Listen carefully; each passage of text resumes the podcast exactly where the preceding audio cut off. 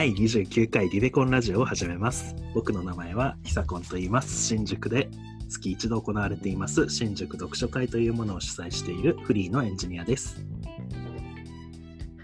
はい、僕は堀部です。えっ、と、Twitter をやったり、スタンド FM というアプリで一人語りをしています。えーこの番組は、勝間和代という女性 YouTuber の考え方について、堀部と久子の2人で語り合うラジオです。我々を通じて、同世代の同年代の男性にも考え方が広がればと思います。はい。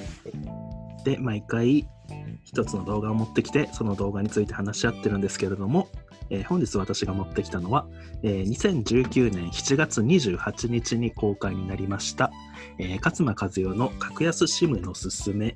実は高得者所得者ほど格安 SIM を使っている割合がが高いのですという動画です。まあ、これはこのタイトルの通りなんですけど、ま高所得者ほど格安 SIM を使ってる割合が多いというニュースがあって、まあ、その話をしてるって感じかな。まあ、au う、ソフトバンク、ドコモといった三大キャリアではなく、まあ、それよりちょっと高安い格安 SIM の会社を移行してるという話です。はいえ。ーで、僕、えっとうん。はい。まあ、はい格安 SIM 使ってるんですよ。ああ、そうなんですね。僕もです。なななんだっけ ?UQ も、え、違う。あ本当 ?UQ かな？僕も U- UQ。もっていうか僕は UQ です。はい。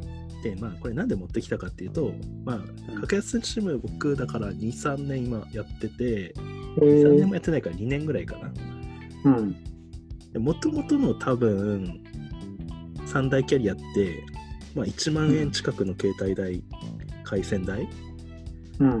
だったのかなと思ってて、まあ、そこから、まあ、そんなも無駄だなって思って、うん。そうだ、ねまあ、それでなんか今は4000円ぐらい払ってるんですけど、うん。うんうん。まあ、でも最近この三大キャリアが新プラン出してきたじゃないですかうん。そうですね。2キュッパみたいなうんうんうん。結構本当に匹敵するぐらいの。そうまあ菅政権のね目玉企画企画じゃないな、えー施策うんうんうん。あの政策はいはい。まあそのまあ出してきたんで、うんま。たなんかこう変えないとなって思ってだって あ、そうなの？だって格安でさえ4000円払っちゃってるわけだから、その2キュッパで3大キャリア 5G みたいなのがプランが出されちゃったらちょっとなんかまあそれも対抗して考えないといけないかなって思っててああ、それって、でも4000円、そうなんだ。なんかでもプランとかも割とた高めのやつを払ってるのかな ?4000 円っていうまで。ああどいや、でもなんかない。うん、そうでもないと思いますけどねうん。えいくらですか堀部さんは？えー、僕もでも、に2000円台のやつだったと思う。ああでもなるほどね20ギガもないないはず。僕は本当にでも数ヶ月前に変えたって感じだから、あそうなんだそうなんだ感じだし。えっとなんかそもそも最近なんかもう外でスマホを使う機会が減って、ああまあそうまあ、外に仕事に出てた時はうん。まあ電車内とかでもどうせなら使いたいから、うん。まあ、携帯使ってましたけどうん今ってそんななんかもう自宅で主にネットを使ってるからうん。そもそもそんな使わないのに4000円払ってるのってちょっとバカらしいのかなって思っちゃってうん。まあ、確かにね。それでまあ1000円とか2000円とか節約できるならそっちの方がいいのか。まあだし、あれなのかな、やっぱ回線とかは、まあでも、もともとのシ SIM の方も何かしらのどっかの強い回線を借りてややってるんだよね。そうね UQ はソフトバンクの回線なのかな？だったかな？UQ はね、確かに au。au なんだ。あじゃあ僕 UQ じゃないな。マジか。Y モバイルだ。Y モバイルタイムマイルあ、そうなんだ。まあそうそう、だから、なんか確かに、で、変えて別になんか回線の違いみたいなのは全然体感としてはないから、本当になんか気になるのかなっていう感じはあるね。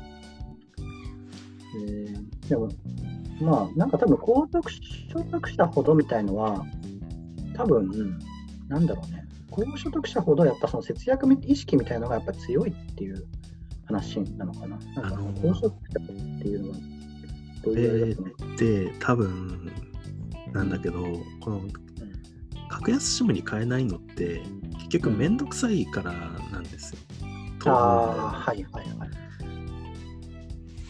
まあ、あとはな、まあ、なんでその三大シムがちょっと、うん。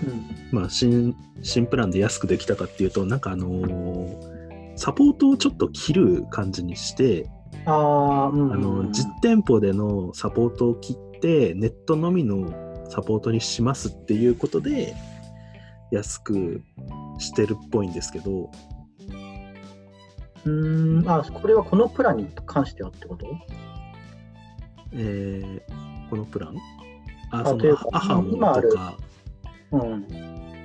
確かそんな話だった気がするんですよね。まあ、うん、サ。ービスをちょっと、てか、もともとのやつ、僕なんだか僕もともと au だったんだけど、au のや大会するときに、うん。こういうものが使えなくなるけどいいですかっていうのが、なんか、引き止めみたいな感じで出てくるんだけど、まあ、キャリアメールとか、はいはい。えなんか、その、なんだろうな、なんか LINE のこの機能が使えなくなりますとかあるんだけど、その中の一つに、えっと、サポートセンターが使えなくなりますけどいいですかみたいなのって、はいはいだからそこも、そこに今までだからそこにお金を払ってた部分があったっていうことだよね。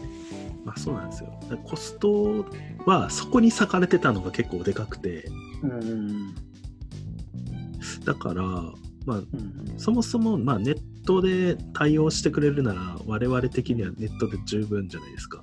実店舗に行ってわざわざ、まあ、専用の人がいる必要はないから、っていうことで、まあ、安くできるんですよ。うんうんうんまあだから、なんか、なんていうんですかね、まあ、そもそも情報を知らないって人もまずいて、まあ例えば自分らの父親とかだったら、格安 SIM っていう存在を知らない。うんうん、まあ確かにそうだね。うん。だから格安周り SIM も誰も使ってないみたいな人もグループもい。るかもしれないね。はい。若いと誰かしら変えてて、なんか話とかも聞けるね。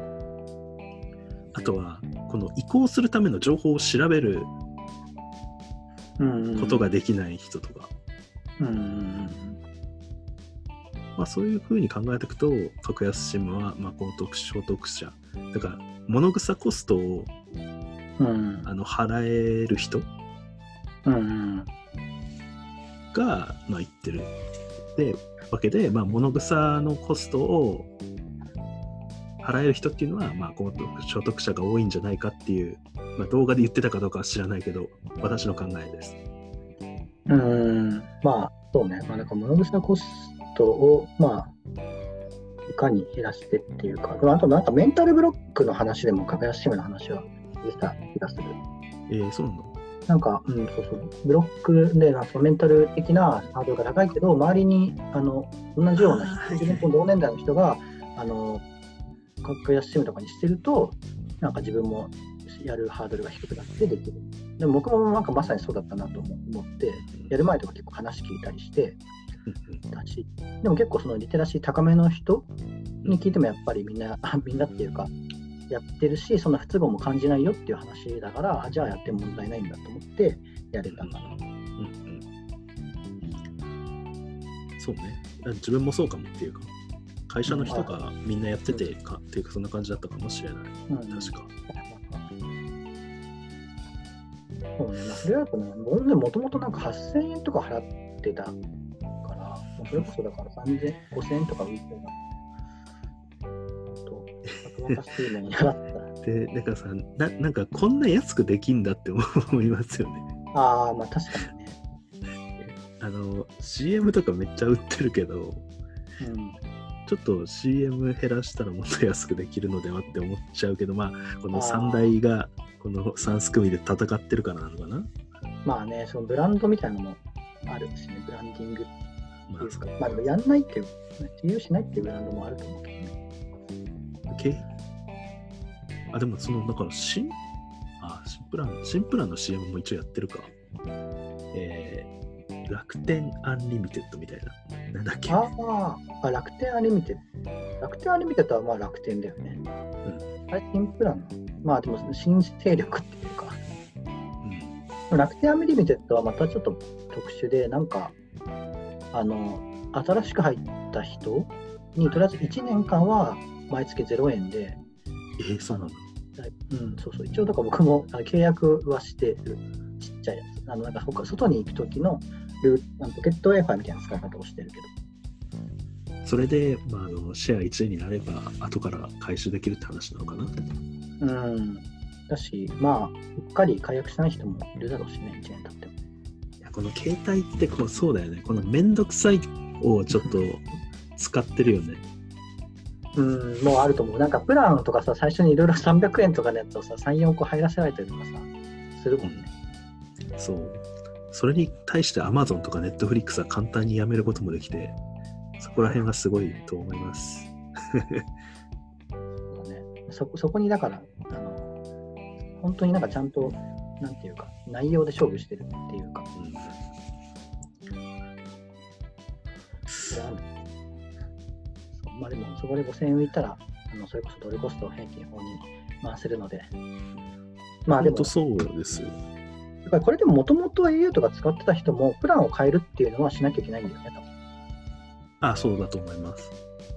そうだよね。まあだから、うんまあ、だから元プランの人はその実店舗のサービスが受けれるんですサポートサービスが、ああ、ってことだよね。はいはい。うんまあでも、だから使ってる人は聞かない。うん、いやだからね本当多分半数ぐらいの人はそのまま使い続けるんですけど多分うん。予想うんだからそれもだからわざわざこっちからそんな移行させるはしない移行させるのはしないですよみたいな一応プランはうん。全員上げるみんなが上げてるから上げるけど別になんかこう移行しやすいようにはしてくれないだろうなっていう思いますけどねあれうんうん。ああ、まあね。っていうか、それ移行するために店舗来るとか急増したりしそうだな、なんか。一時的に。まあそうね えだからなんかそれも多分移行しづらい仕組みになってるので そうなの。まあ、まあね、まあ、うんなんか自主的にやったっていうよりは、やれよって言って、やったそう、うん、えっとなんかそもそもなんだっけ？最初ってあうん。のキャリア変更するのもめっちゃめんどくさかったじゃないですか。多分。ああ、そうだね。なんかナンバーポータビリティとか、まあ、うんが入って楽になったみたいな感じなんだうん、なんか今は電話電話一本でなんか切ったりでき変えたりできるようになってるけどみたいな話が多分あって、うん。いやだからズルしてますよ。ズズルはしてないかもしれない。まあね、そう、だから、ね、なんかそのお金儲けの方法ってたくさんあるよっていうことだよですよね。なんか、なんか勝野さんもでもなんか物草コストが一番儲かるんだけど、私はそこでなんか儲けたいとは思わないみたいなことをどっかで明言してる。もうだから物草コストの話でしてた気がする。そうねだからサービスの質でやりたいですねうん、うん、そうですね。はい。まあでも固定費なんでこれはぜひ変えていきましょうという自はい分も変える変えるぞっていう意気込みです あそうそうなんですね。新しいプランで。はいはい。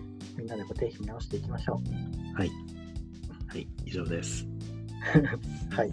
ありがとうございました。ありがとうございました